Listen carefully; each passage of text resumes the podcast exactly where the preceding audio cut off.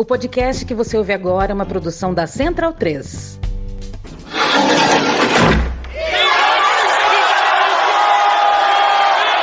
Por isso mesmo é que existe a vacina. Foi o socorro que a ciência descobriu.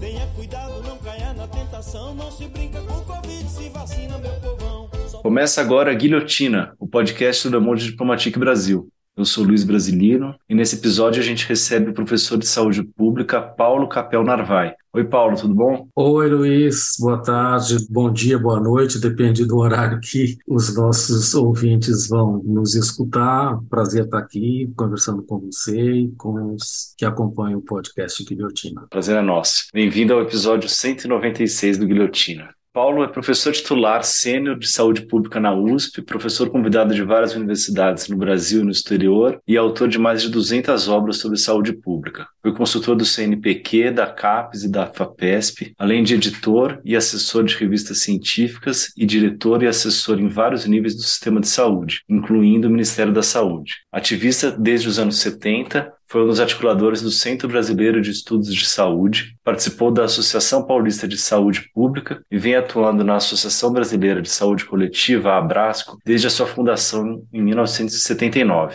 Ele está lançando nesse ano pela editora Autêntico o livro SUS, uma reforma revolucionária. Paulo, queria começar te perguntando sobre o livro, né? Você podia falar um pouco qual foi o seu objetivo, qual a proposta da, da obra? O livro é um sonho que eu acalentei durante um certo tempo, né? Eu já não sou um autor jovem, né? Já estou beirando aí os 70 anos. E além das minhas atividades profissionais, eh, eu sempre fui um ativista, né? Pelo direito à saúde no Brasil, um defensor do SUS. Outro dia eu estava vendo, eu tenho um artigo de 1980, o SUS é, vai será criado em 88 né, pela Constituição, mas já no final dos 70, começo dos 80, falávamos no SUS, né? E, e nesse artigo de 1980 eu mencionava o SUS e depois, claro, em 1986 vai ter a oitava Conferência Nacional de Saúde, né? Uma conferência histórica da qual eu participei do processo dela. E eu sempre estive muito envolvido né, com as lutas pelo direito à saúde e as lutas pela construção do SUS no Brasil. E curioso porque eu tenho alunos e tenho colegas que têm muito menos idade do que eu e que sabem desses acontecimentos por leituras. A gente tem muitos e bons livros, felizmente, né, sobre o SUS aqui no, no Brasil. E por vezes eu me pegava conversando né, em sala de aula, em outras situações, e eles falando de acontecimentos que, que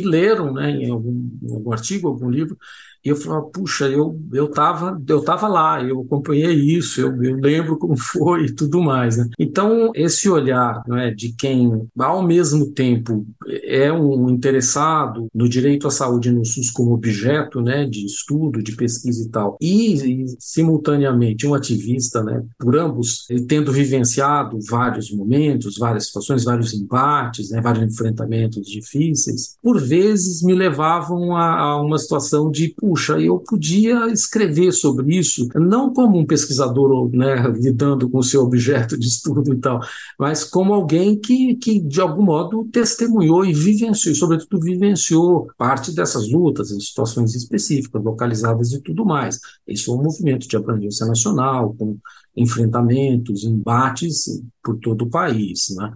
Eu participei disso, vivenciei isso, basicamente a partir de São Paulo, e com uma outra participação em uma outra localidade brasileira. Mas o meu olhar para isso é esse, né? É o olhar de alguém que lida com esse tema, como estudioso, como pesquisador, como professor de saúde pública no Brasil, e também como alguém que vivenciou essa construção, essa belíssima construção num país como o Brasil, que é a, o SUS, né? Como uma política pública, como um sistema estatal, como uma instituição do Estado brasileiro. Então eu acalentava esse sonho, um dia eu vou escrever e tal. E, e aconteceu de. E foi uma coincidência, né? Porque a autêntica editora vinha já, enfim, se ocupando né, de vários temas ligados às políticas públicas de modo geral, além dessa característica mais da cultura de modo geral, né? E aconteceu essa coincidência de mais ou menos ali no começo da pandemia, um pouquinho antes da pandemia, da, da chegada né, do SARS-CoV-2 no Brasil e, de, depois o reconhecimento de que se tratava mesmo de uma pandemia, veio o convite né, do professor Ricardo Mussi, que é o, o organizador né, de uma coleção da Autêntica, na qual um livro sobre o SUS, naquele momento, eles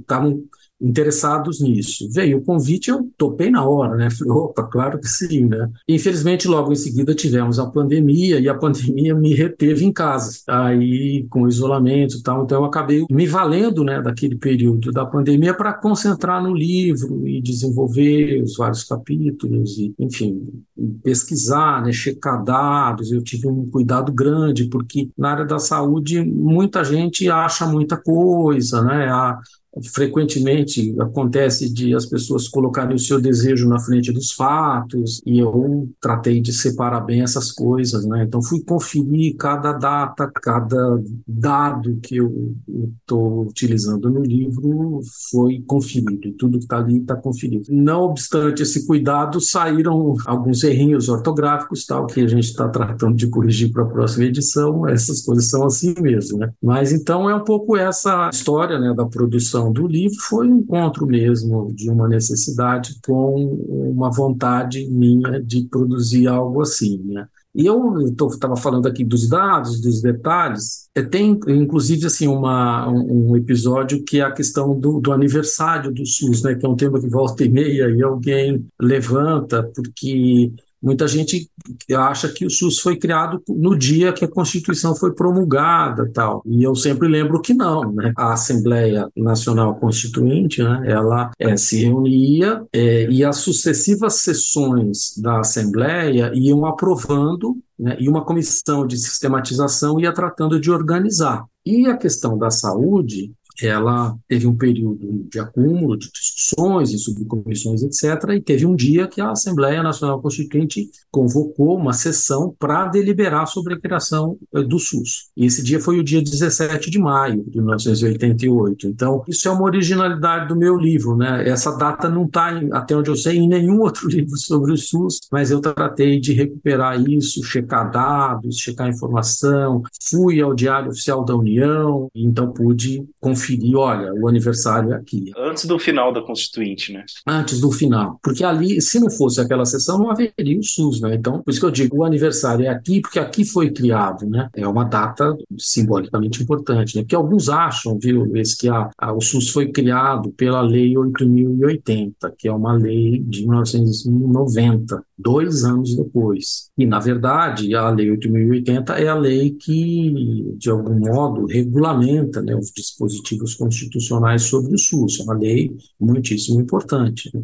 Aliás, deveria ser uma única lei, mas acabaram saindo duas leis em 1990, né? essa 8.080, mais ou menos da metade do ano, e a 8.142, que é de dezembro, elas se completam, né? porque o, o então presidente Collor, ele achou que ele poderia vetar alguns artigos lá da, do projeto de lei do qual resultou a lei 8.080. Vetou, só que depois teve que voltar atrás, né? porque ele não tinha competência para vetar o que ele vetou. Aí teve que sair essa segunda lei, a 8.142. As duas, então, regulamentam o SUS, mas entre as duas, essas leis de 90 e a criação do SUS, em 88, foram dois anos. E foram dois anos, assim, de embates, assim, muito, muito duros, né, em torno do SUS. O SUS poderia ter morrido ali no governo Fernando Collor. Né? O SUS preconizava, né, a Constituição preconiza um sistema descentralizado, regionalizado, com uma rede de atenção hierarquizada, tem algumas exigências desse tipo. E a centralização dos sistemas, de modo geral, né, no Brasil, dos sistemas sociais, eram muito marcantes até aquele período e a descentralização, os municípios, a partir de 1988, eles foram muito fortalecidos é, com a, a, criação do Estado Democrático de Direito no Brasil. Os municípios eram um pouco mais que administrações regionais, né? o, o, poder no Brasil era muito centralizado nos governadores, nos estados e na presidência da República. A partir de 88, os municípios passam a ter um papel protagonista, né? eles passam a ser reconhecidos como entes federativos municípios autônomos. Né? Então, essa autonomia dos municípios, ela foi muito importante porque ela, de algum modo, possibilitou que os municípios passassem a tomar decisões sobre algumas políticas públicas, sobre algumas políticas sociais, dentre as quais a saúde, no seu âmbito. E, claro, o Collor nunca nem ouvi falar disso, né? lá em 1990 o sistema era todo centralizado e ele queria continuar com o sistema centralizado, porque um sistema centralizado que centraliza recursos é um instrumento de barganha política muitíssimo importante para qualquer presidente da República na sua negociação com o Congresso Nacional, para melhorar a sua governabilidade e tudo mais. Né? E aí, se você é obrigado por lei a descentralizar, transferir recursos para os municípios, é a lei que está fazendo isso, é a lei que determina isso, não é uma benesse do presidente da República. Então, diminui muito essa margem de acordos e, e uso né, com finalidade político-eleitoral de recurso público. Então, Collor não queria, fez o que pôde para manter centralizado o sistema, mas não conseguiu. Né? No caso da saúde, na época, até hoje, né, o, o CONASEMS, né, o Conselho Nacional de Secretarias Municipais de Saúde, ele se fortaleceu muito, né, foi um ator político muitíssimo importante segue sendo importante. Naquele contexto, o Conazems levantou né, a tese da municipalização já, sem postergar, sem adiar, no sentido de realmente os municípios passarem a tomar decisões sobre o sistema de saúde no seu âmbito. Essa campanha, digamos, essa, esse empenho né, do Conazems pela municipalização da saúde foi bem sucedido. E os municípios, a partir daí, passaram a ter, de fato, um papel muito importante, central né, no sistema de saúde brasileiro, no SUS, e até hoje, né? E até hoje, é assim, agora no período mais recente da pandemia, a gente pôde testemunhar isso, né? apesar do negacionismo, apesar do descaso, apesar da necropolítica, né, que predominou no âmbito do governo federal, não foi assim em muitos municípios brasileiros. Né? Os municípios se valeram dessa autonomia enquanto ente federativo para fazer o enfrentamento, e fizeram. Né? A pandemia não ocorreu do mesmo modo e não vitimou e não matou do mesmo modo em todos os municípios brasileiros municípios que tinham um bom sistema público de saúde puderam reagir de modo diferenciado às consequências da pandemia. Essa é outra coisa, as pessoas falam, ah, o SUS não funciona, o SUS é... E como se o SUS fosse uma... De fato, o SUS é uma instituição, é, é um sistema único, mas nós temos 5.570 municípios no Brasil. Né? Então, na verdade, nós temos 5.570 SUS municipais. E aí o SUS em cada município nem é melhor nem é pior do que aqueles que a população elege como autoridade do município. Se o prefeito é alguém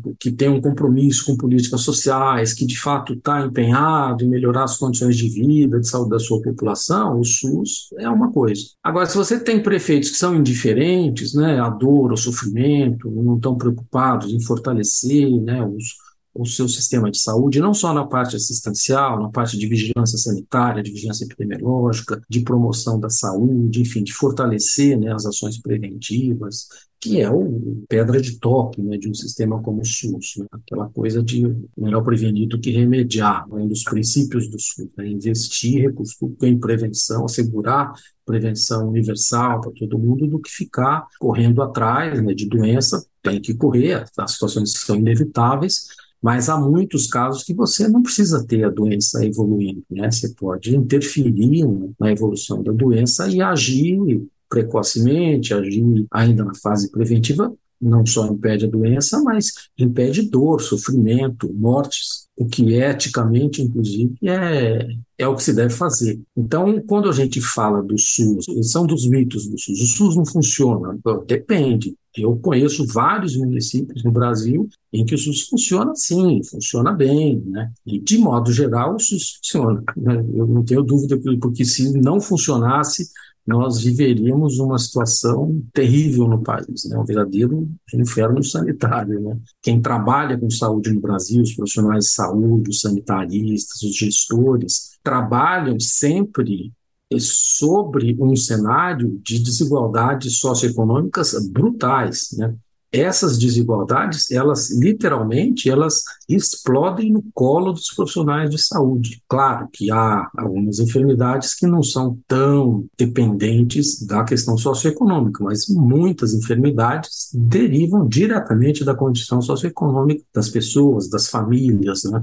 Você pega a tuberculose, por exemplo, que é um problema gravíssimo que a gente tem, e, e ela está muito associada com habitação adequada, alimentação adequada, ambientes bem iluminados, bem ventilados, ou seja, moradia decente. Porque se você não tem isso, você não vai enfrentar tuberculose com problema de saúde pública de modo adequado, só ofertando médico e medicamento. Né? É a pior estratégia para enfrentar tuberculose é fazer isso. Agora, claro que quando alguém está doente, você tem que ofertar médico e medicamento, que é o que o SUS faz, aliás. Né? Mas, assim, é claro que não se pode enfrentar uma doença como essa só fazendo isso, você tem que combinar essas ações né, de recuperação, de tratamento com ações preventivas. E aí é uma das características da saúde que o SUS né, procura também lidar bem, está lá né, no artigo 196 que cria o SUS, que reconhece a saúde como direito de todos, nível estatal, diz lá que esse direito para ser garantido por assistência e por políticas sociais e econômicas que melhorem a qualidade de vida. Então essa combinação ela é necessária né, para a sustentabilidade do sistema de saúde e para de fato melhorar as condições de saúde da população. E veja, isso não é uma, uma prática médica, sequer uma prática sanitária, né, uma política habitacional, né, moradia digna, por exemplo, decente. Isso é uma ação que você faz lá, né, com as políticas de habitação, então, mas elas têm um impacto importantíssimo na saúde. E vice-versa, né? Se há um uma omissão, se é um descaso, isso gera problemas de saúde e isso vai explodir no sistema de saúde. Né? Para a gente falar sobre essa construção desse desse belíssimo projeto aí, né, como você colocou, acho que era interessante a gente entender como é que era antes, né, no Brasil, a saúde, como é que funcionava. Por exemplo, quando uma pessoa ficava doente, claro, imagino dependesse da, do recurso financeiro que ela tinha, né? Mas como é que era? E como é que era também isso, além do, da questão da doença, né? Igual você falou também, para eu também não cair nesse reducionismo aí, né? É interessante, Luiz, porque as pessoas ah, a saúde pública no Brasil nunca foi prioridade. Você já deve ter ouvido isso várias vezes, né? Só que está errado, né? Não é assim. A nossa história mostra que não é assim. Por exemplo, a saúde pública já foi uma prioridade no Brasil, há pouco mais de um século, foi uma prioridade. Né? Quando viviam né, o Oswaldo Cruz, o Adolfo Lutz, esses profissionais, eles praticamente conseguiam os recursos financeiros de que necessitavam para fazer o seu trabalho. O período das epidemias, né, de febre amarela, peste, febre tifoide, enfim, sem falar na, na, varíola, né? Essas doenças, elas ocorriam no Brasil sem que nada impedisse a evolução dessas doenças. Né? Só que o Brasil estava, coisa de um século, estava consolidando, né, todo uma, um modelo de produção, por exemplo, de café, exportação de café e tal. E era um problema o fato da gente ter, por exemplo, a epidemia de febre amarela em portos como Rio de Janeiro, Santos, Recife. Os navios tinham dificuldades para atracar e embarcar essa produção. Então, enfrentar e resolver o problema, por exemplo, das epidemias nos portos brasileiros é, era algo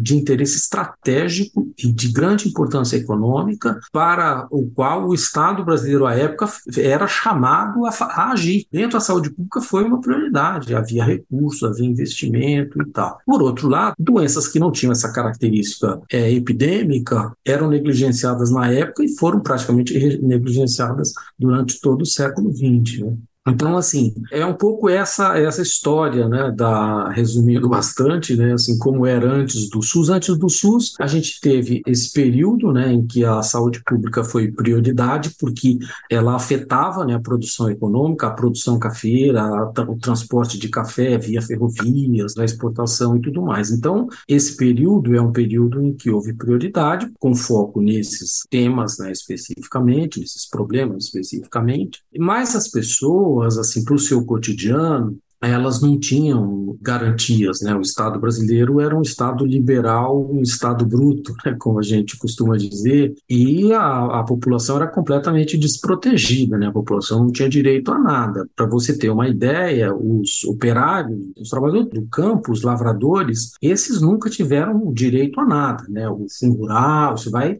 começar lá nas discussões dos anos 60, no governo do João Goulart, é, o golpe de 64 interrompe isso de algum modo, mas depois a própria ditadura militar retoma isso e é, os trabalhadores rurais, já no final dos anos 70, 80, começam então a ter acesso né, a serviços de saúde, serviços assistenciais. Né? As gestantes a terem acompanhamento de pré-natal, né, as crianças terem assistência médica, etc. Isso os trabalhadores rurais. Os trabalhadores urbanos não tinham direito à aposentadoria, não tinham direito à pensão, não tinham direito a funeral, auxílio funeral. Morreu é problema das famílias. As empresas que os empregavam não tinham nada a ver com isso, o Estado não tinha política de proteção social, era um abandono total. Né? Os trabalhadores se organizaram já em 1889. O ano 1 da República é o ano que, um pouco antes, inclusive, da proclamação da República, menos meados de 1889, é criada a Caixa de Aposentadoria e Pensões dos Trabalhadores Ferroviários da Central do Brasil. Foi a primeira caixa a ser criada. E a partir daí, os trabalhadores, sobretudo da, das grandes empresas, sobretudo do setor bancário, do setor ferroviário, do setor ligado de algum modo à produção e exportação de café, à indústria nascente, né, sobretudo em São Paulo, eles começam a se organizar para criar caixas de aposentadoria e pensões. Essas aposentadorias eram aposentadorias para os trabalhadores, os que milagrosamente né, conseguiam chegar a uma idade de se aposentar, porque a maioria morria muito jovem, mas, sobretudo, a pensões para as viúvas e crianças porque o trabalhador morria e a família não tinha nada. Não recebia um auxílio funeral para enterrar o trabalhador e, e ficava completamente desassistido. Né? Então, as caixas são criadas para isso. Mas, na medida que as caixas são criadas, era inevitável, além das aposentadorias e pensões, começar um bracinho ali de assistência médica, contratar um médico e tal, para dar uma assistência às famílias daqueles empregados vinculados àquela determinada caixa de aposentadoria e pensões. Há um século atrás, era mais ou menos assim. Depois da Revolução de 30, as caixas começam a dar lugar aos institutos de aposentadoria e pensões, né? E aí os institutos de aposentadoria e pensões depois vão dar origem ao INPS, né, o Instituto Nacional de Previdência Social, que vai ter um braço que era o INAMPES, o Instituto Nacional de Assistência Médica da Previdência Social. E foi por meio do INAMPES, então, que essa chamada saúde previdenciária ou medicina previdenciária começou a se consolidar no Brasil. Brasil para fazer assistência à saúde dos trabalhadores formalmente empregados e os seus dependentes. Isso de um lado. E de outro lado, por meio do Departamento de Higiene e Saúde Pública, depois do Ministério da Saúde, as ações, então, de educação sanitária, de vacinação, massa, a chamada saúde pública tradicional. Então, ao longo do século XX, o sistema de saúde que a gente poderia reconhecer né, como sistema de saúde brasileiro, ele vai ter essa característica, ele é um sistema dual, é, em que você tem um braço muito forte na medicina previdenciária, via INPS, INAMPS, etc. E, de outro lado, o pedaço da saúde pública, né, com centros de saúde, serviço de puericultura, assistência ao parto, etc. Há uma série de outros detalhes nisso, né? como a criação do Serviço Especial de Saúde Pública, né? o CESP, que depois daria origem à Fundação CESP, que depois se transformaria na FUNASA, Fundação Nacional de Saúde, mais ou menos ali no período da Segunda Guerra Mundial, meados do século XX, né? que também vai ter um papel importante em localidades específicas no Brasil. Mas é, não quero me alongar sobre o CESP, a Fundação CESP, porque o que caracterizou basicamente o sistema de saúde brasileiro foi essa característica dele, né, de ser um sistema polarizado, né, de um lado a saúde pública clássica, de outro lado a medicina previdenciária. E, e é justamente essa integração que o SUS, quando é criado, vai buscar, porque você pegava uma grande cidade brasileira, sei lá, Bauru, Campinas, Uberlândia, Santa Maria, Feira de Santana, numa cidade grande, uma cidade de porte médio, o que, que você tinha nesses lugares? Né? Muitas vezes você tinha um posto de assistência médica do INAMPES, você tinha uma unidade de saúde vinculada à Secretaria Estadual de Saúde, às vezes a prefeitura mantinha ali um serviço de pronto-socorro, em geral tinha uma Santa Casa, um hospital filantrópico. Cada tipo de serviço desse se vincula a uma instituição, atuando no mesmo território, na mesma população, sem nenhuma integração programática de planejamento, de recursos tal. Era um caos, né? Era um verdadeiro caos institucional. O que o SUS vai fazer? Quando o SUS é criado, do ponto de vista institucional, ele vai preconizar a integração de tudo. E vai estar na Constituição de 88 essa noção muitíssimo importante de que em cada, não vai falar em território, né? Mas a gente poderia falar em território, mas em cada esfera de governo, quando aparece lá, ou seja, em nível nacional, em nível estadual e em nível municipal, o sistema de saúde tem comando único, ou seja, tudo que exista sobre saúde num determinado município deve ser comandado pelo município. Então, que vai planejar de modo integrado, vai articular recursos, etc. Isso segue sendo muitíssimo importante, mas segue sendo inédito em muitos municípios. Você pega um município como São Paulo, por exemplo, não comanda o SUS no município de São Paulo. O município do Rio de Janeiro não comanda. Você tá agora a gente está com o episódio lá dos hospitais federais, né, no Rio de Janeiro e tal. Isso é uma violação do dispositivo constitucional, que diz que em cada município o comando é único. Dizer, todos os recursos públicos de saúde existentes no município devem estar sob comando do município. Isso é mais mais do que só fazer governança, é, é comandar mesmo, tá? do ponto de vista administrativo. Só que assim, o SUS ele teve uma evolução no Brasil que afastou um pouco né, o sistema do que ele deveria ser quando foi concebido. Então esse comando único ele segue sendo um desafio, segue como algo inédito em muitos municípios brasileiros. Mas basicamente, antes da criação do SUS, então, que cenário a gente tinha? A gente tinha a, o controle das epidemias, né, pelo Ministério da Saúde, secretarias estaduais, fundações de saúde pública, o INAMPS prestando assistência médica e, em alguns casos, médico-odontológica né, e medicamentos para os seus segurados da Previdência Social, assim chamados, e dependentes. Né? Só que, assim, a gente tinha muitos trabalhadores, como seguimos tendo hoje, né, muitos trabalhadores informais, né, gente que não, não tinha carteira assinada, não era segurada da Previdência, não contribuía com a Previdência. Então, assim, essas pessoas, elas, em tese, não tinham direito a nada. Em alguns livros, eu leio, não, a pessoa morria na porta do hospital e tal, uma, uma visão um pouco dramática. No limite, e assim, olhando de modo positivo, né, para o que estava na lei, era assim mesmo, né? Só que, assim, não era bem assim, porque as instituições e tal, elas acabam, de algum modo, expressando o que os povos são. É, essa ideia de alguém morrer na porta de um hospital, isso isso no, no Brasil não cola, né? Assim,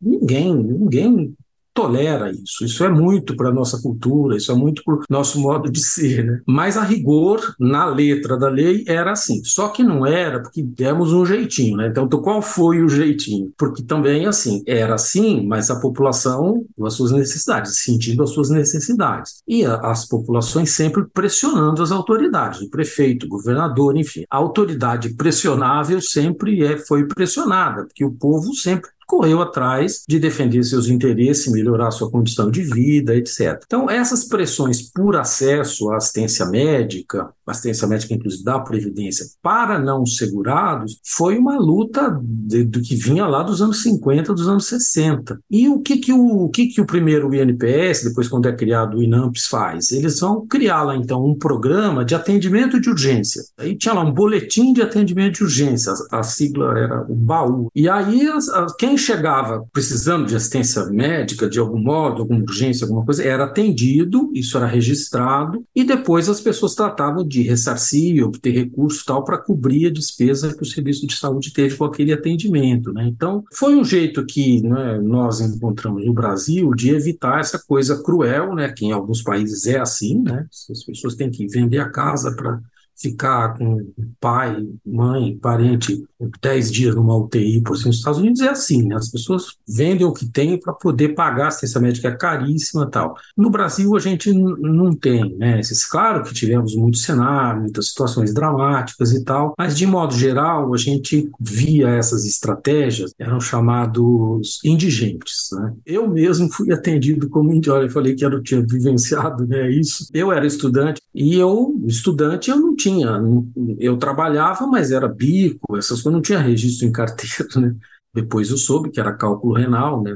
Não sabia que eu tinha pedra nos rins e tal, mas enfim, um dia lá, um belo dia, tive uma crise e fui parar no, pronto-socorro. E, e, me lembro até hoje, né? Porque a, a, pessoa preencheu lá o negócio, pôs na minha mão, disse: Espera aí que você vai ser chamado. E eu fiquei segurando o negócio. Era um boletim de atendimento de urgência e tava. Que o cara perguntou: Você trabalha? Não. Você tem seguro? Não. O seu pai trabalha? Não, meu pai trabalha. Você sabe o número dele? Não, não sei o número. Ah, tá, tá, tá bom. Aí cravou lá um indigente, né? Na categoria, não é segurado, não é dependente, é indigente. E aí eu fui lá, fui atendido como indigente. Ah, claro que aquilo me marcou muito, você deve imaginar como aquilo me tocou, né?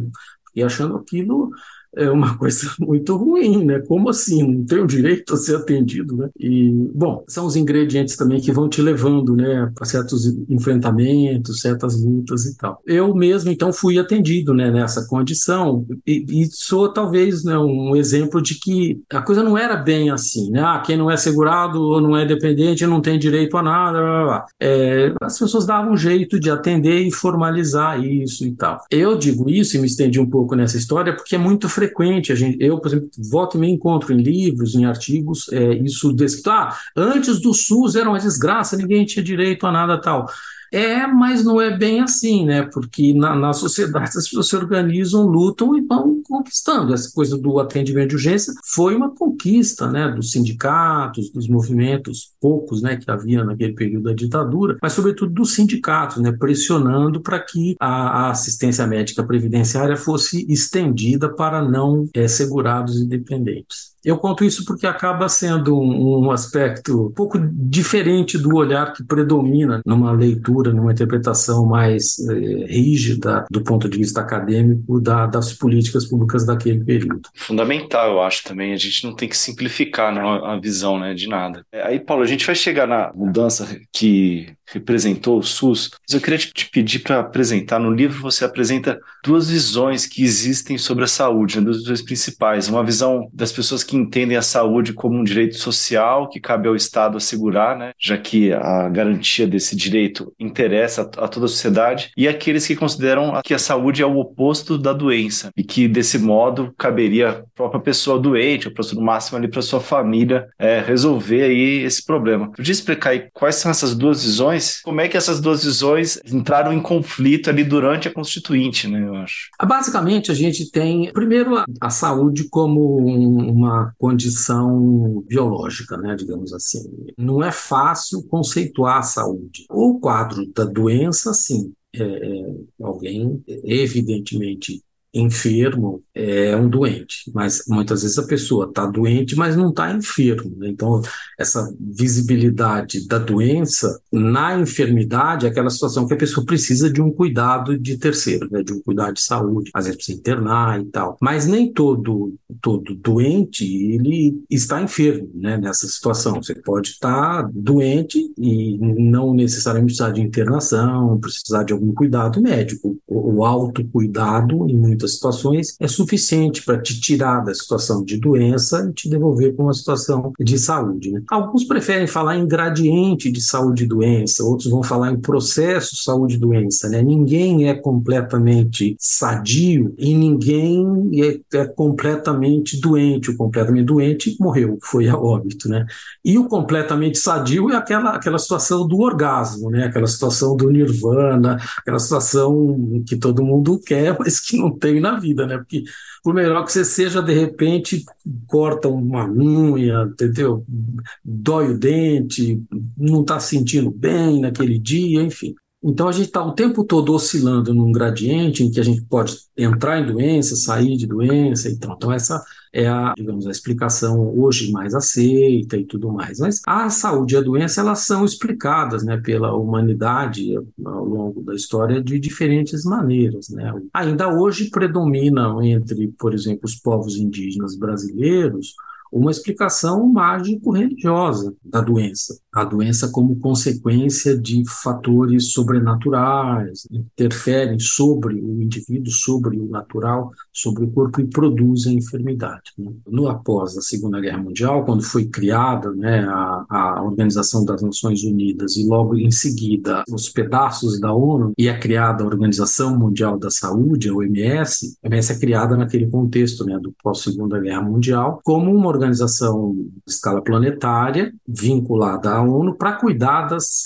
das questões de saúde. Quando a OMS é criada, se é uma Organização Mundial de Saúde, eu preciso definir o que é saúde, o que se entende por saúde, porque ela vai lidar com esse objeto. Né? E quebrou o pau, viu, Luiz? Porque assim as pessoas não se punham em acordo sobre o que é saúde, porque de fato não é nada fácil né, conceituar a saúde. Acabou saindo lá, né, a saúde é um estado de completo bem-estar biopsicossocial e não apenas ausência de doença ou enfermidade. É assim que a saúde é conceituada lá, a Organização é, Mundial da Saúde tem a sua constituição também. Né? Então, eles têm lá a carta magna deles e lá na constituição do OMS aparece esse conceito de saúde, essa pretensa definição de saúde. Só que assim, ela não é operacional, né? Assim, veja, seja, se você completo, é o que eu falei, completo bem-estar biológico, psicológico e social, bom, esse é o estado do orgasmo, né? Porque completo bem-estar biológico, psicológico e social, se a pessoa está bem biologicamente e psicologicamente, socialmente, sei lá, perdeu o emprego, teve algum problema, enfim, não está incompleto. E é completo, não é um bem-estar, é completo bem-estar e tal. É quase que uma declaração de intenções, né? Sobre, olha, quando a gente fala de saúde, a gente está falando disso aqui, como intenção, mas isso aqui não é para valer. Né? De qualquer modo, seja como se entenda a saúde, o Estado contemporâneo ele é muito chamado pelas populações né, dos países a ter uma participação na saúde, a intervir sobre as questões de saúde. E aí os países vão para lá ou vão para cá. Né? Então, quando ocorre a Revolução Russa, uma das primeiras coisas que se diz lá, quando a União Soviética é constituída e se publica, é que bom, a saúde é para todo mundo. Isso, saúde, educação, isso aqui tem que o Estado tem que garantir isso para todo mundo. Na Revolução Chinesa, na Revolução Cubana, mas você pega, por exemplo, na Europa Ocidental, já não é bem assim, né? Você não vai ter a saúde como direito de cidadania nas constituições desses países. E, e, curiosamente, eles têm sistemas universais de saúde, né? O, o NHS inglês é o pai né, dos sistemas universais de saúde e tal. Mas não está lá garantido na Constituição que saúde é direito de todos, que é dever do Estado garantir. Então, é isso a gente tem na nossa Constituição de 88. É por isso que colegas aí da área de direito sanitário, eles sempre ressaltam isso, né? Que nós temos, do ponto de vista do arcabouço jurídico e tal, uma Constituição das mais avançadas do mundo mundo nessa área, na área social e especificamente no que toca à saúde, porque a nossa Constituição assegura isso. Né? Outros vão dizer, não, mas isso é só na letra da lei, porque na prática não tem e tal. Bom, aí tudo bem, né? De fato há muitas dificuldades, mas termos isso inscrito na nossa Constituição já é uma conquista e tanto. Então, é, por que que é assim, né? Porque essa diferença entre os países, os Estados Unidos, por exemplo, nem pensar que isso vai estar lá em algum texto constitucional, mesmo legal americano, né? É porque é um país em que predomina né, fortemente a ideologia liberal e aí cada um cuida da sua vida, né? Saúde é problema do indivíduo e no máximo das famílias daquele indivíduo. O Estado não tem que se meter nisso. O Estado pode fazer coisas, o Medicare, o Medicaid, que são programas ditos de saúde pública, tal, ofertar um seguro saúde para aqueles segmentos né, da população comprovadamente muito pobres, então se considera que devem ser protegidos, devem ter esse apoio e tal. E eles quebram o pau lá, né?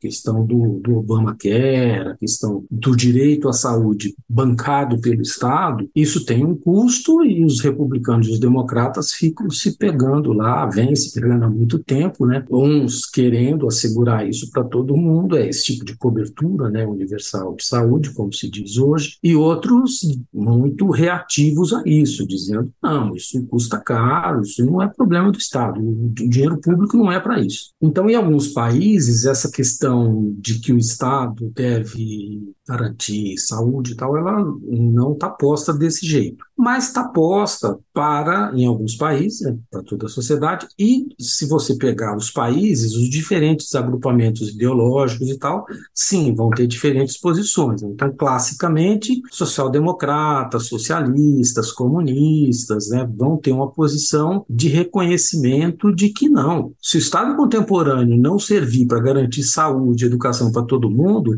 que raios, para que a gente precisa do Estado? Acaba com isso. Se tem uma coisa que o Estado tem que fazer para todo mundo é assegurar a saúde e educação, além de habitação e outros direitos, né, chamados direitos sociais e tal. Mas os partidos e os agrupamentos sociais que têm um, um recorte mais liberal, eles são muito pouco propensos né, a aceitar isso. Então, é basicamente no livro, quando eu falo dessas duas visões, é, eu me refiro a esse embate, né, que é um embate que tensionou o século XX todo na Europa Ocidental, enquanto havia a União Soviética ali do lado, né, o estado de bem-estar social, por exemplo, contemplava o direito à saúde, seja como seguro-saúde, seja como política pública, enfim. Na medida que a União Soviética foi perdendo força e na medida que o neoliberalismo, com a Margaret Thatcher na Inglaterra e o Ronald Reagan nos Estados Unidos, começam a emergir como lideranças políticas mundiais, é, e na medida em que desaparece a União Soviética, os direitos, esse tipo de direito à saúde, por exemplo, começa a ruir na Europa Ocidental. O estado de bem-estar social é atacado como predatório, como consumidor de recurso público, de,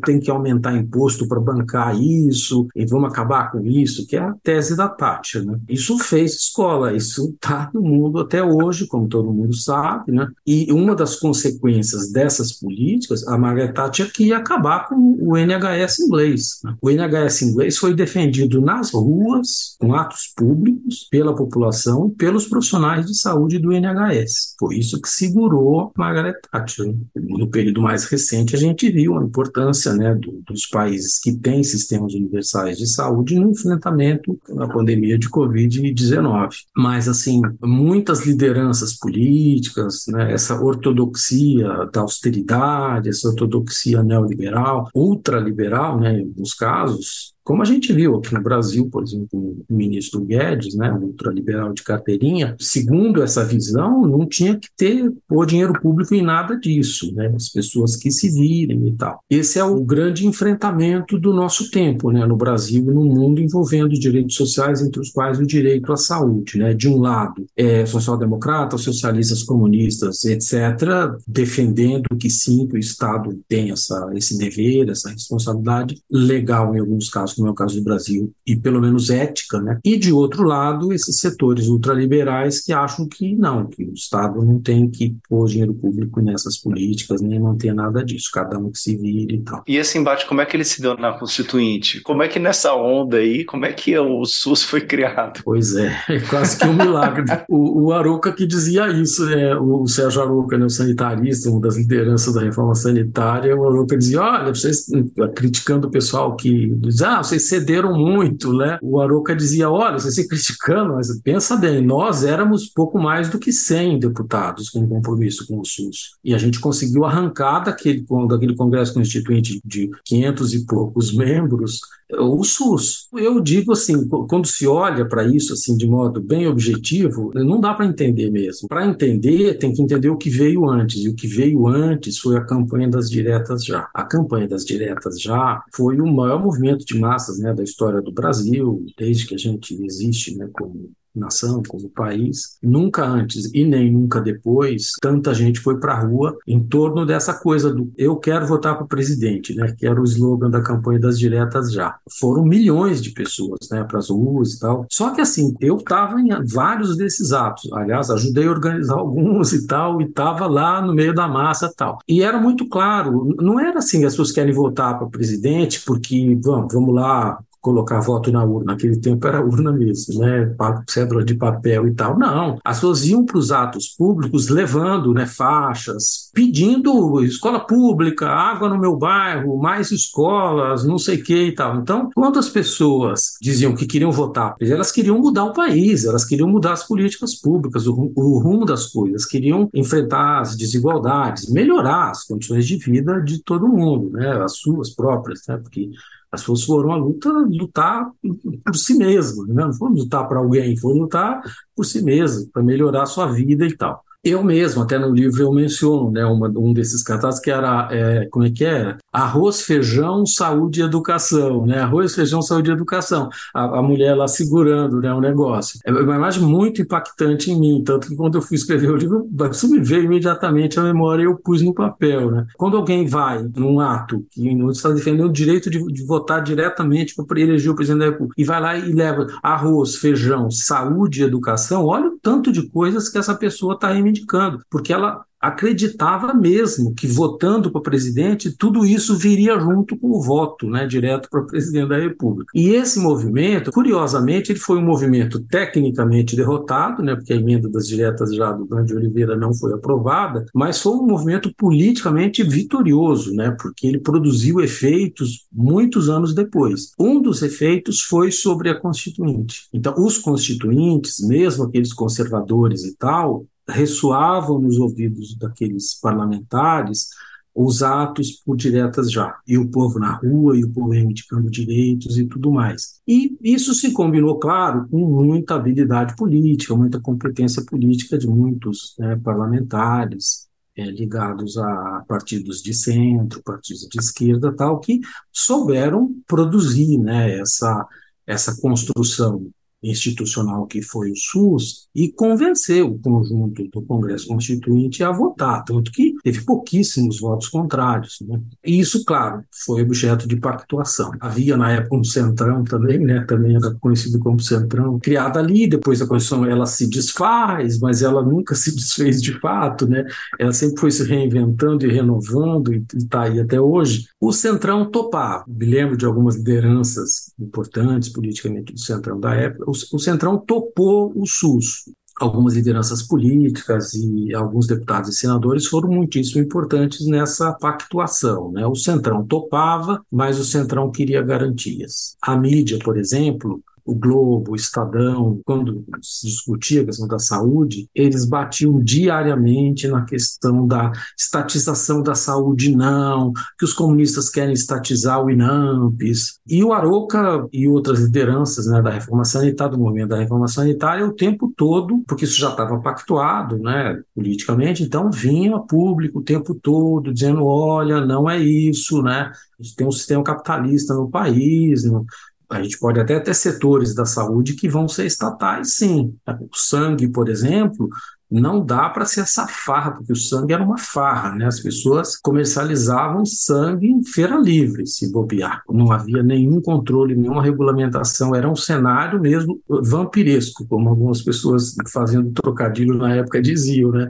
Tanto que, assim, junto com o pacote do SUS, é criado lá a questão do controle estatal sobre o sangue, a qualidade do sangue, qualidade da, da segurança das transfusões e tal. Duas coisas vêm junto com a criação do SUS. Praticamente na mesma sessão, se você pegar os jornais do dia seguinte, todos vão repercutir isso, né? A questão do controle sobre o sangue e a questão do, de que fica assegurado a iniciativa privada desenvolver atividades de saúde, etc. Essa foi a condição do Centrão para aprovar o SUS. Né? A gente aprova o SUS, mas tem que aprovar essa garantia. Isso foi pactuado e foi aprovado meio que no bloco, né? Para ninguém dar um passa-moleque em ninguém. Então, cria o SUS, garante a iniciativa privada é, a possibilidade de desenvolver suas atividades e regula o comércio do sangue. Foi basicamente isso. Agora, é, só foi possível chegar à Assembleia Constituinte com a proposta do SUS porque é, dois anos antes, em 1986, o chamado Movimento da Reforma Sanitária realizou a oitava Conferência Nacional de Saúde, né?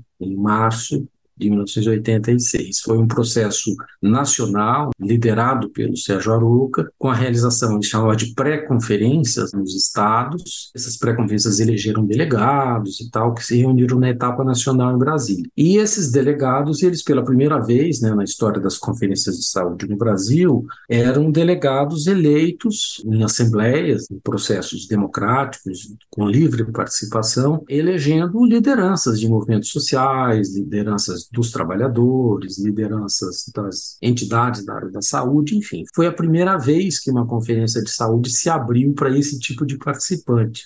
Foi na oitava conferência, essa realizada em 1986, que se delineou o SUS. Que características esse sistema deve ter, a questão da universalidade de acesso. E assim, minha próxima pergunta, quais são essas características do SUS, né, principais, assim? A gente meio que sabe, mas não sabe direito, né? Tecnicamente, ele é um sistema universal de saúde, né? Os sistemas universais de saúde, eles são, como a própria denominação diz, eles são sistemas que ofertam gratuitamente serviços de saúde para toda a população. O acesso é universal. O acesso não é condicionado de nenhum modo por aspecto financeiro, por característica religiosa, étnica, ou condição de saúde, ou condição de vida, né? Assim, em tese, o mais pobre brasileiro e o mais rico brasileiro terão no SUS os serviços de que necessitam do SUS. Quem necessita mais, tem mais. Quem necessita menos, tem menos. Acesso universal, é, equidade mas todos devem ter acesso àquilo de que necessitam. Essa integralidade da atenção, como é, isso vai aparecer também, ela, em tese, para qualquer necessidade de saúde de qualquer indivíduo. Aí já há, teoricamente, já há um, um debate entre os técnicos. Por exemplo, juristas tendem a considerar que se o indivíduo tem uma necessidade, ele tem que ser atendido nessa necessidade. Gestores, por exemplo, tendem a ver essa questão do acesso universal desde um ponto de vista que vincula isso ao financiamento, aos recursos disponíveis. Eu só posso ofertar para todo mundo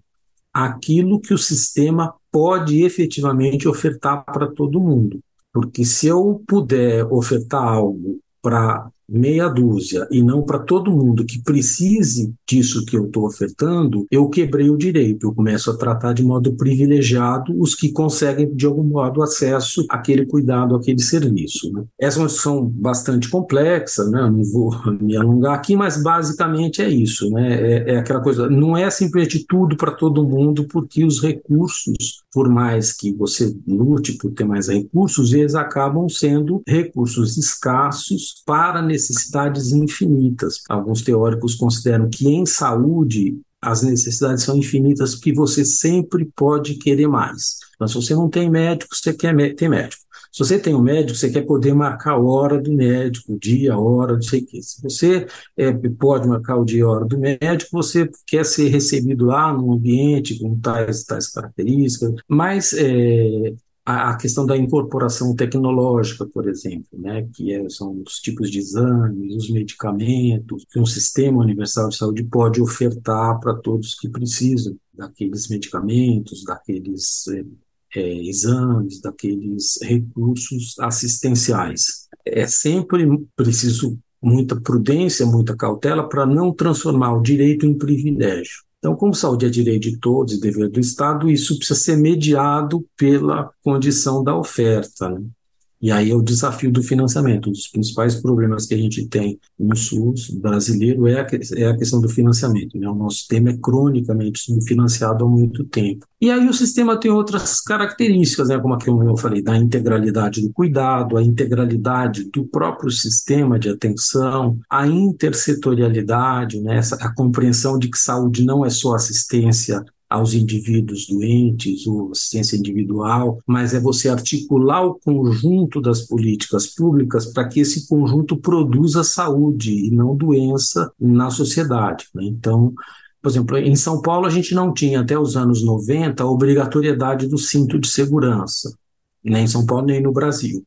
Aí é aprovada uma lei que, em São Paulo que torna obrigatório o uso do cinto de segurança. Logo depois isso vai ser estendido para todo o país. Bom, essa lei, veja, ela aparentemente não tem nada a ver com saúde. Né? É uma coisa lá do sistema de trânsito, não sei o que, mas ela teve um impacto profundo sobre o sistema de saúde, porque mesmo que não tenham diminuído né, os acidentes, as consequências dos acidentes mudaram a sua escala, a sua dimensão. Então, isso tem um impacto sobre o serviço. Né? Você passa a realizar um número menor de cirurgias, um número menor de atendimentos e tal. Esse conjunto de ações, por exemplo, na área de educação, né, você trabalhar uma série de medidas, por exemplo, de higiene pessoal, entre escolares, crianças em creche. Essas medidas elas têm um efeito sobre a saúde das pessoas muito mais importante, com impacto muito maior do que se essas pessoas tivessem acesso ou dependessem de, dos profissionais de saúde. A intersetorialidade é também um dos aspectos importantes do SUS, né, e dos sistemas universais de saúde de modo geral. Você falou do financiamento e era isso que eu queria te perguntar agora, sobre quais os principais desafios do SUS, né? E se é o financiamento mesmo é o principal, né? Ah, é o principal. O, SUS tem muitos desafios, né? Que vão do, do modelo de atenção, por exemplo, essa, tudo isso que eu estava falando aqui tem um pouco a ver com o modelo de atenção. O modelo precisa ser de atenção à saúde, não pode ser um modelo de assistência a doentes. As palavras aí não são ingênuas, né?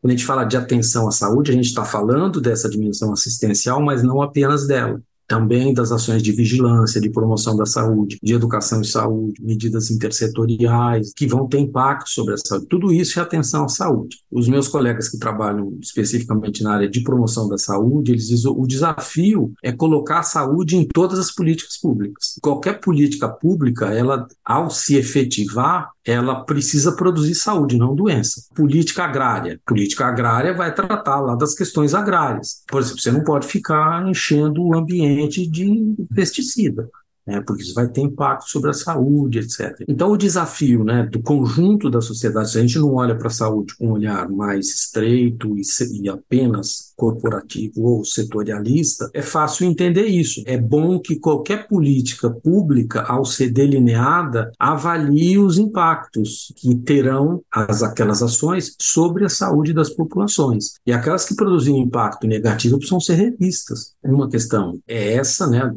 que um sistema de saúde não é apenas um sistema de serviços de saúde, mas um sistema de saúde não existe sem um sistema de serviços de saúde. E esses serviços de saúde, sejam administrados diretamente pelo Estado, sejam administrados por parceiros que o Estado contrata, enfim, aí tem todo um debate também sobre o papel de organizações sociais de saúde, do setor privado na saúde, etc., que é um debate também bastante complexo, difícil e atual e muito importante, mas seja como for, o Estado precisa financiar. Se ele vai prover diretamente os serviços ou se ele vai fazer isso por meio de terceiros, cabe discussão. Diferentes países dão diferentes respostas para isso. Mas quem vai financiar é o Estado, quem vai regular é o Estado, quem vai assegurar que aquilo é de acesso universal, todos os cidadãos tal que precisam devem ter acesso, é o Estado. Para isso, o Estado precisa ter recursos financeiros para bancar, para financiar.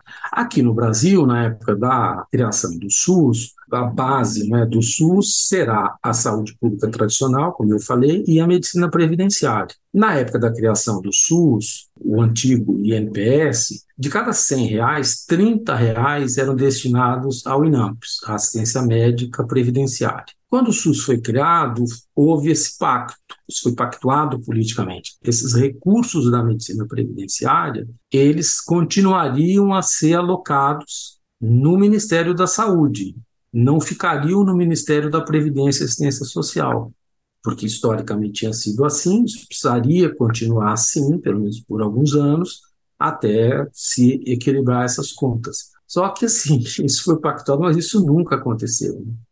No ano seguinte, o, Antônio Brito, que era ministro da Previdência, já diz: ó, dinheiro da Previdência é para aposentadoria e pensão aqui dos meus velhinhos, não temos que dar dinheiro para saúde, não, e tal. E cortou. Aí teve que correr atrás, né, propôs a criação da, de uma contribuição sobre movimentações financeiras, né, a, a CPMF e tal, para poder cobrir esse caixa e tal. Mas, de qualquer modo, mesmo com esses arranjos, essas medidas aí de pronto-socorro financeiro, o sistema de saúde brasileiro ele é cronicamente subfinanciado desde que o SUS foi criado. Né? O SUS nunca contou com os recursos que deveria contar para fazer o que o SUS faz, né? porque quando a gente pega a produção ambulatorial e hospitalar do SUS, são números assim muito expressivos. Né? E isso segue sendo feito, de algum modo, em todo o país, mesmo com subfinanciamento, é, o que leva muitos que analisam né, desempenho do sistema, tal, tal, a achar que, olha, dizem que o SUS é ineficiente, que precisa privatizar para ver se melhora, que o SUS tem problema de gestão e tal, e de fato, com a complexidade que é o nosso sistema, aqui e ali tem mesmo problema de gestão. Mas o SUS é um dos sistemas de saúde mais eficientes do mundo, porque se, se você pegar a produção ambulatorial e hospitalar do SUS de um lado e colocar do outro lado os recursos que são utilizados para essa produção, isso dá uma eficiência absurda, muito elevada. Para você ter uma ideia, a gente tem aí é, hoje aplicado o SUS em torno de 5 a 7 reais por habitante por dia. Vamos arredondar isso para oito reais. É, com inflação e tal, alguns até indexam, né? Olha, é o custo de uma passagem e meia de ônibus urbano por dia por habitante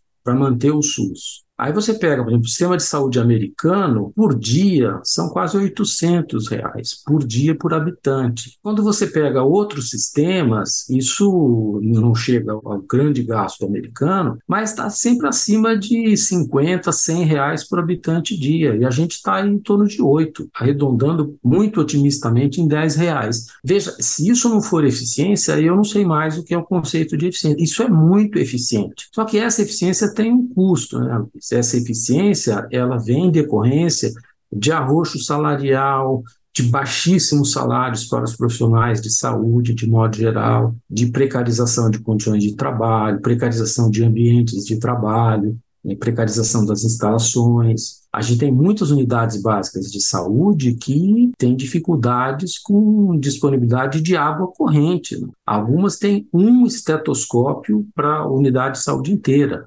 Algumas não têm estetoscópio. Então, nós temos uma, uma carência de adequar e melhorar a qualidade da infraestrutura da nossa rede, de perto aí de 50, 60 mil unidades de saúde, é muito grande. Então, o nosso subfinanciamento, ele tem esse, essa consequência. A precarização, baixos salários, arroz salarial, precarização das instalações, dificuldade de incorporação de novos equipamentos, equipamentos modernos, de, de boa qualidade, etc. Mas com o que temos, tiramos leite de pedra, conforme a gente diz na linguagem popular. O SUS existe muito também pela dedicação dos profissionais do SUS. São os profissionais do SUS que mantêm o sistema vivo. E não porque são pessoas generosas e, ou que têm algum compromisso ideológico com o SUS e tal. Não, porque o SUS é a vida delas, o SUS é o emprego delas, é a oportunidade de trabalho delas, elas não terão outra. Então elas lutam desesperadamente com o que têm para manter o SUS vivo e tal. E claro que isso se combina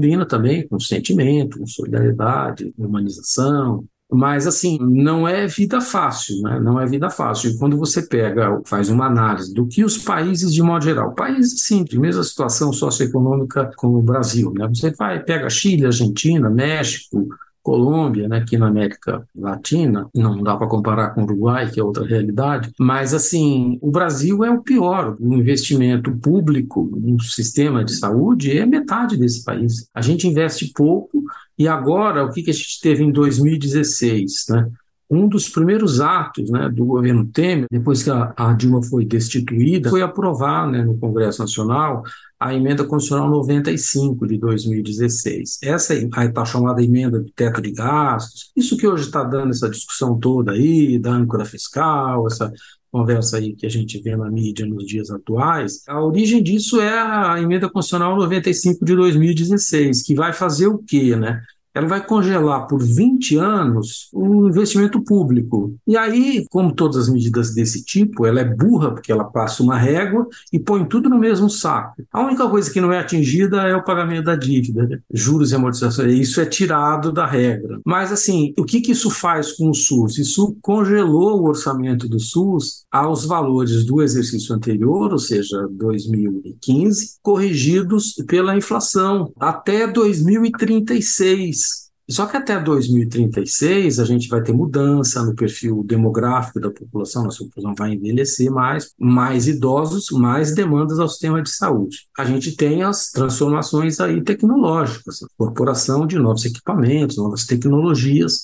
Então tudo isso vai fazer com que a gente e a população brasileira está aumentando. né? segue aumentando a população brasileira. Então, tem crescimento populacional, tem uma transição demográfica, tem incorporação tecnológica e o SUS tendo que dar respostas a essas necessidades, com recursos congelados. Não é que você não põe mais recursos, que você, na prática, tira, porque você tem um aumento de demanda para o mesmo recurso que você congelou. Então, uma medida absolutamente cruel, devastadora né, para o SUS, com consequências gravíssimas, são bilhões de reais que o SUS perderá né, nos seus orçamentos anuais até 2036, e assim, há uma grita generalizada, né? As pessoas dizem, olha, tem que acabar com isso, isso não pode. Muita gente, né, quando o Lula foi eleito, comemorou, né? Porque diz, olha, muda a presidência da República, é um outro cenário, né? Vai dar para voltar, reabrir essa conversa sobre essa PEC da morte, né? Quando era, ainda era um projeto de emenda constitucional, era conhecido como PEC da morte, porque ela de fato é mortal, né? No caso da saúde, é, é liter, desgraçada e literalmente mortal, né? Você falou na resposta sobre a Constituição que uma concessão, assim, né, que foi feita foi a garantir a iniciativa privada da possibilidade de executar suas atividades. Queria te perguntar atualmente sobre as consequências disso, né, em especial sobre a atuação dos planos de saúde, que em determinada parte do livro você diz que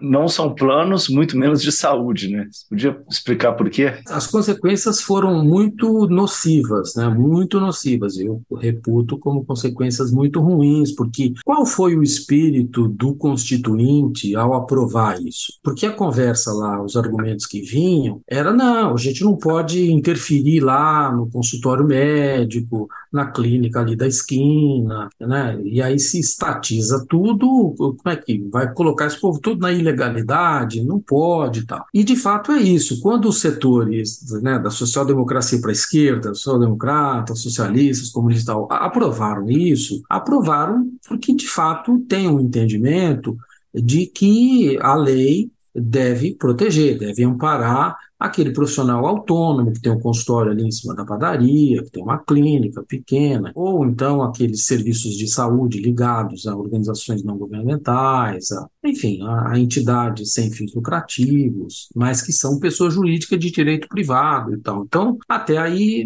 tudo bem, esse é um entendimento. Eu preciso, de fato, proteger esses setores, essas atividades, porque são pessoas, são trabalhadores, pessoas profissionais que vão trabalhar, ganham o pão de cada dia com o suor do seu rosto e tal, essa é a perspectiva, né? Só que é claro que isso era uma visão ingênua, né? A vida mostrou que o que, que aconteceu. O setor empresarial entrou pesado nessa prerrogativa né, de que a livre iniciativa privada das atividades em saúde e transformou negócios em saúde que implicam saúde, você tem sempre uma dimensão de dor, sofrimento, morte, transforma isso num necronegócio. Empresas que se organizam do ponto de vista empresarial com muita força, se transformam em, em sociedades anônimas, vão negociar suas ações na bolsa de valores e começam a operar no plano simbólico, vendendo planos de saúde com propaganda né, na TV, né, com um helicóptero, levando as pessoas de um lado para o outro. Dizer, essas coisas elas sempre têm um grande impacto, seduzem as pessoas. A pessoa ela tem um plano de saúde, ela acha que quando ela tiver uma necessidade, vem um helicóptero na casa dela levar ela de helicóptero para o hospital e tal. E isso exerceu e segue exercendo uma grande pressão né, no, no plano simbólico sobre os trabalhadores, sobre sindicalistas, inclusive. Em todas as negociações salariais, as categorias profissionais que têm sindicatos mais fortes e tal, elas sempre colocam lá plano de saúde para todo mundo. O poder de sedução disso é muito grande. E aí você tem todo um, um desenvolvimento de modelos de negócios, etc., em que muitas vezes o que menos importa é a produção do cuidado em si, né? a assistência às pessoas em si. Começa a trabalhar num plano muito do imaginário social, da fantasia, da, da publicidade, a produção da marca, então a marca passa a ser uma coisa mais importante do que a assistência aos doentes em si, etc. Ou seja, é o mundo dos negócios aí como uma marca qualquer, né? se produz uma marca qualquer. E esse contrato que as pessoas compram, esse contrato é sobre o quê? Esse contrato é sobre produção de cuidados de saúde quando você precisar dos cuidados de saúde, né? seja para exames preventivos, seja para internações, cirurgias, etc. Né? Eu digo que os planos de saúde não são planos, e muito menos de saúde, porque, primeiro, não se planeja coisa alguma. Né? Você compra um contrato e seja o que Deus quiser. É, você pode nunca precisar daquilo e você pode precisar. E muitas vezes, quando você precisa, você se dá conta de que aquilo que você precisa não está lá na letra do contrato que você assinou. Você pagou aquilo por 10, 20, 30, 50 anos e quando precisa não tem. Você vai parar no SUS, vai parar no serviço público e tal. Há uma série de itens de exclusão. Então, um desses itens de exclusão são doenças crônicas, doenças que requerem internação de longa duração, câncer. O pessoal fala, quando o bicho pega mesmo, quem vai te atender é o SUS. Porque essas empresas, elas têm o SUS como uma espécie de resseguro. Elas vendem o seguro quando elas quebram, porque elas não conseguem consegue bancar o seguro, o SUS funciona como resseguro para elas. Então, assim, primeiro não é plano, e plano é outra coisa. Plano implica planejamento. Plano é produto de uma expressão de um processo de planejamento. Não há planejamento algum. Há um processo de compra e venda de contratos, de contratos de promessa de prestação de serviços. Claro, muitas vezes essas promessas se efetivam, serviços são realizados e tal. Não quero ser leviano de né, não reconhecer isso, mas assim, chamar isso de plano é um abuso, é um exagero semântico, pelo não é plano. E muito menos de saúde, né, Luiz? Porque a gente já conversou, está tá falando sobre a complexidade do que é saúde e tal. Então, saúde não é você prestar cuidado. A palavra saúde ela é muito mais exigente. Processos sociais produzem saúde ou produzem doença, mas uma empresa não produz saúde. Um profissional de saúde não produz saúde. Aliás, o Hipócrates já dizia isso. Você pode ser o sujeito que tiver a maior quantidade de ouro do mundo. Se você tiver um problema de doença, vamos ver o que a gente pode fazer, mas não há garantia de que o seu ouro comprará a sua saúde, porque a saúde depende de um monte de coisas. Né? Agora mesmo, no período da pandemia, né, teve uma declaração do Rafael Greca, o prefeito de Curitiba, muito preocupado e dizendo: Olha, eu tenho dinheiro, minha família tem dinheiro para comprar três hospitais. 10 se necessário, mas eu não tenho um leito de UTI para minha mãe nesse momento, ou para um parente meu. O que, que isso significa? Significa que em saúde, o mais importante é você ter a possibilidade de acesso àquilo de que você necessita. Não é o seu poder de compra. Porque se o seu poder de compra, por mais elevado que seja, não conseguir acesso ao que você necessita, o seu dinheiro não vale nada não resolve o seu problema. Então, assim, a saúde ela é muito exigente em termos de, de obtenção, né, seja no plano individual, seja no âmbito de uma população. Precisa de um monte de coisas para além do trabalho de um profissional de saúde qualquer. Por isso que eu digo, não é nem plano nem de saúde. Então, essas empresas, elas vendem algo que elas não podem entregar. Mencionou a pandemia, eu queria te perguntar um pouco sobre esse período, né, onde houve uma valorização, meio, não sei, pelo menos para mim, ao meu ver, bem inédita do SUS, né, quando as pessoas tiravam foto depois da, da vacina, né, enaltecendo o sistema único. Que balanço aí que você faz desse período? Eu faço um balanço muito positivo, né, eu, muitos colegas meus fazem também essa leitura, né, de que nunca tem um lado bom num, em algo como a pandemia de Covid-19, né? Então não, não se trata disso, mas uma consequência positiva no caso brasileiro que a pandemia nos proporcionou foi essa mudança na população brasileira com relação ao SUS e a importância do SUS. A gente evoluiu de uma situação de descaso, de desdém, de ah, o SUS é uma burocracia, o SUS não funciona, o SUS não resolve nada nada, as filas, as filas, as filas, e de fato há filas. Só que o SUS não, nega acesso a ninguém. Mas, assim, de modo geral, as pessoas tinham uma visão negativa do SUS. Né? Mesmo assim, viu, Luiz? Mesmo as pessoas tendo uma visão negativa do SUS, é, muitas pesquisas mostram que as pessoas que usavam serviços do SUS diretamente, né, é, o SUS beneficia todo mundo. No alimento que você come, na água que você usa para tomar banho, no creme dental que você usa para escovar, tem SUS em tudo isso. Então, é, é essas ações do SUS que não, não têm visibilidade como sendo do SUS, e são, porque são vigilância epidemiológica, são vigilância sanitária, elas estão presentes na casa de todo mundo. Do burguês ao proletário, isso é universal e vertical. Todo mundo é beneficiado, o SUS interessa a todo mundo, embora nem todo mundo tenha consciência disso. E embora muitas pessoas, classe média, né, gente com outro poder econômico, abra mão do serviço serviços do SUS, né? Prefira pagar profissionais, ou comprar o tal plano de saúde e tal. A estimativa é que três quartos da população brasileira, em torno de 70%, 80% da população brasileira, isso varia muito de estado para estado, tem nos serviços do SUS a única possibilidade de acesso aos serviços de saúde. Na área, por exemplo, de gestação e parto e tal, isso é muito nítido, né? São, são mães que, assim, ou vão dar à luz no SUS ou vão dar luz em casa, que não tem nenhuma possibilidade de pagar serviços privados e tal. Por conta disso, mesmo com essa coisa de que as pessoas que efetivamente usam o SUS têm uma avaliação positiva do SUS, é, fazia com que políticos, por exemplo, em geral, diziam, não, a saúde é prioridade, no meu governo a saúde será prioridade. Nunca ninguém falava, por mais que tivesse críticas ao SUS, não, no meu governo nós vamos acabar com o SUS. Ninguém cometia essa loucura. Você nunca ouviu nenhuma campanha eleitoral de 88 para cá, alguém para televisão, não, o